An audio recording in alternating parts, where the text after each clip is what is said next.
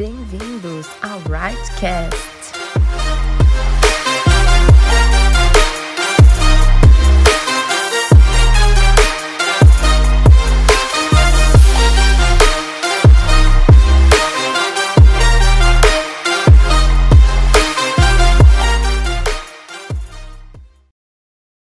Fala pessoal, beleza? Como vocês estão?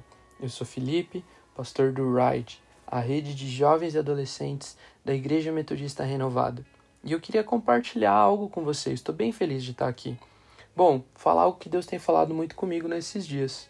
Salmo 112, 7 diz assim: Não temerá más notícias, o seu coração está firme, confiante no Senhor. Bom, esse texto ele fala muito para mim hoje, acho que muito para você também. Ele se refere a uma capacidade que aquela pessoa que é justa, que teme ao Senhor, essa pessoa tem essa capacidade. Ela é livre de um grande peso que nos assola tanto nos dias de hoje.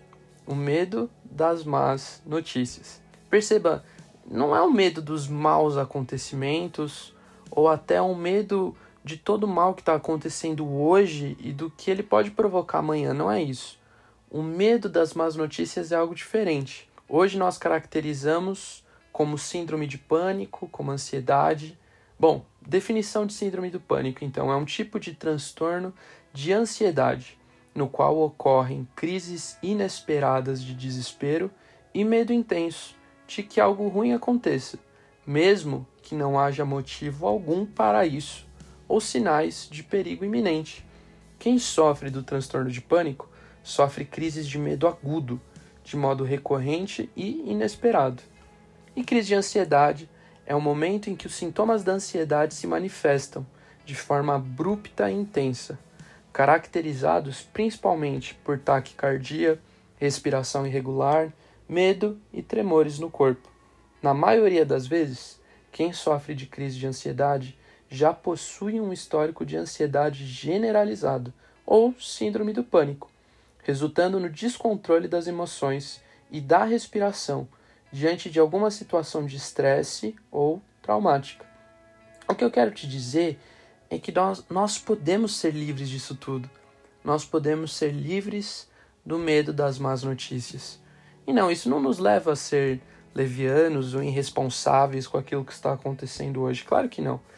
Pelo contrário, em Deus, nós não recebemos um espírito de covardia, mas recebemos um espírito de poder, amor e equilíbrio, conforme 2 Timóteo 1,7.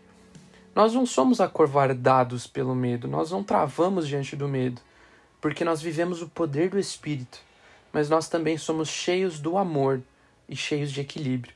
E assim, nós podemos tomar decisões coerentes e decisões equilibradas. O que eu quero destacar aqui é que nós podemos ser livres do medo do que está acontecendo hoje, do que isso pode gerar amanhã. Mas mais do que isso, nós podemos ser livres daquilo que a nossa própria mente tenta gerar todos os dias. Nós temos uma tendência inerente, vem de dentro. Um prazer pelas más notícias, um prazer pela desgraça alheia. É muito mais fácil a gente ser fascinado pela destruição que uma má notícia pode causar do que a esperança que uma boa notícia pode despertar. As más notícias viajam mais rápido e elas chamam muito mais atenção. Até o momento em que nós nos sentimos no centro das más notícias. E aí nós vivemos tudo o que estamos falando. Alguns enfrentaram situações tão delicadas nas suas vidas que o medo de enfrentar tudo isso novamente, um baque doloroso, imediatamente pelo medo, eles revivem cada sensação da sua dor. São tomados pelo medo de uma má notícia que muitas vezes nem chegou e muitas vezes nem vai vir. Outros, por qualquer razão, desenvolveram um senso de insuficiência e insegurança. E por terem certeza que qualquer má notícia que vier vai derrubá-los, eles vivem na expectativa, na iminência do mal que espera na próxima esquina. A escuridão do medo do amanhã, das más notícias que nem sabemos se virão, pouco a pouco, vão nos cegando e vão nos paralisando. Nós temos uma esperança para sair dessa escuridão. Por causa das ternas misericórdias de nosso Deus, do alto nos visitou o próprio sol nascente. Lucas 1:78. E o povo que jazia nas trevas viu uma grande luz, e sobre os que viviam na terra da sombra da morte raiou uma luz. Mateus 4,16 Jesus é a boa notícia. Jesus é a melhor notícia. Jesus é a esperança, Jesus é a resposta. E se você vive inseguro, insuficiente em si mesmo, tá tudo bem. Olhe para ele. Ele é um lugar seguro e ele é suficiente.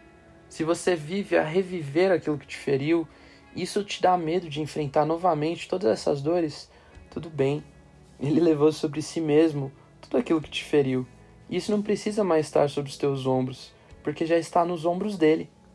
Não permita que o medo das más notícias te impeça de ver todos os dias as boas notícias. Deus te amou, Jesus se deu por você, Jesus está disposto a estar contigo nesse momento em todos os momentos. Se você simplesmente se permitir a parar de olhar para si mesmo ou para a escuridão que tenta te afogar e conseguir finalmente olhar para Ele, Jesus é a boa notícia. E a força de nenhuma má notícia será mais forte do que Ele é. Eu não temerei más notícias. Meu coração está firme e confiante no Senhor. Que Deus te abençoe que você viva não acovardado pelo medo, mas cheio do poder, do amor e do equilíbrio.